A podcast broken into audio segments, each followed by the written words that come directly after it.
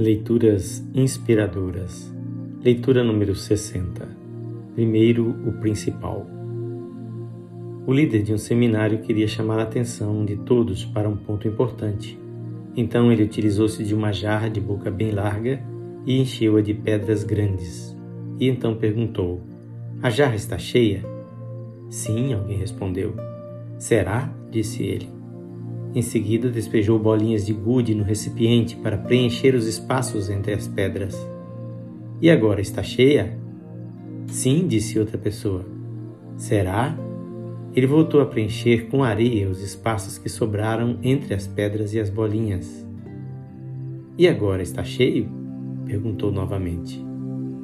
Provavelmente não, alguém respondeu, para o divertimento da plateia.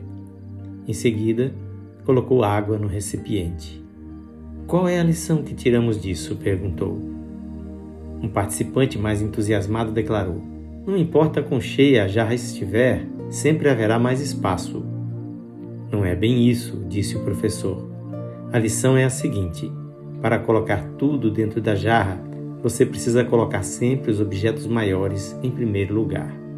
Se eu tivesse colocado a areia primeiro, não haveria lugar para as bolinhas de gude nem para as pedras maiores. Assim é a vida.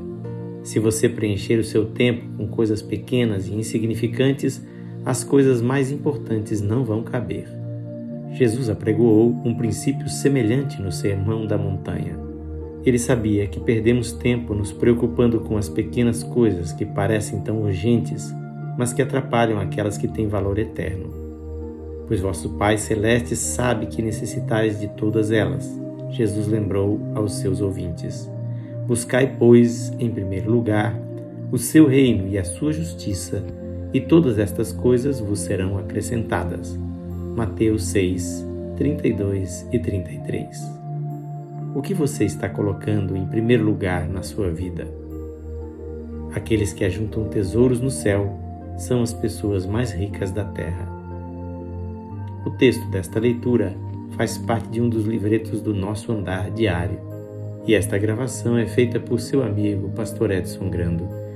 Que o Senhor Jesus abençoe sua vida e lhe dê a sabedoria de colocar o que é principal em primeiro lugar.